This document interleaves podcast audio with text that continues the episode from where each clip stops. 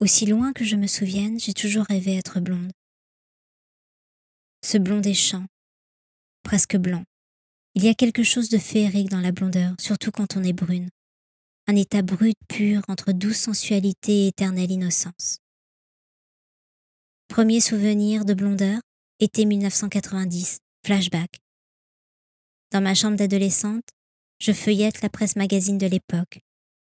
Je tombe alors sur un article dédié à Debbie icône de Blondie. Muse d'Andy Warhol et une des premières femmes à la tête d'un groupe de rock, elle est loin des standards de la blonde peroxydée du moment. Elle dégage ce magnétisme innocent et arrogant à la fois. Dans cet article, elle évoquera sa blondeur travaillée pour se donner ce petit truc en plus. C'est à cet instant-là précisément que je me promis un jour de vivre dans la peau d'une blonde. Finalement, cette promesse s'est vite transformée en un rêve, rangé dans un petit tiroir de ma conscience, cadenassé par le temps qui passe. Et puis il y eut cet été, celui-ci, celui que nous venons de vivre, été 2020, sur fond de crise mondiale, de pandémie et autres petites déconvenues. Un été qui n'appelle pas la folie de la vie, mais au fond de moi naissait un air de rébellion, comme si inconsciemment ce temps de mise en quarantaine forcée avait réveillé mon envie de vivre mes rêves les plus anciens. En écoutant Julien Doré, je reprenais à tue-tête son refrain. Oui, le monde avait changé.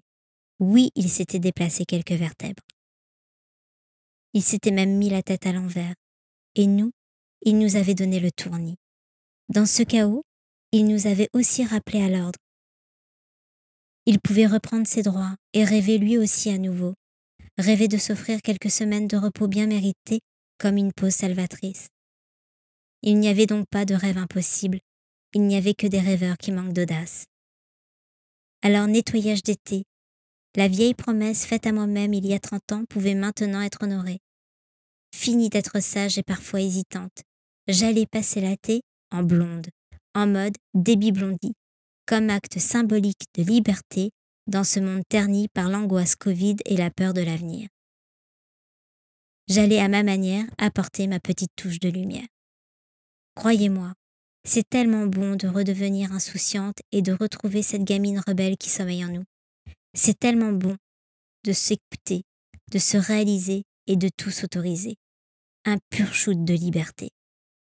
Cette fois-ci, c'est en écoutant l'album de l'interprète Samuel que mon propos prenait alors tout son sens. Les petits fissages vont au paradis, les autres vont où elles veulent.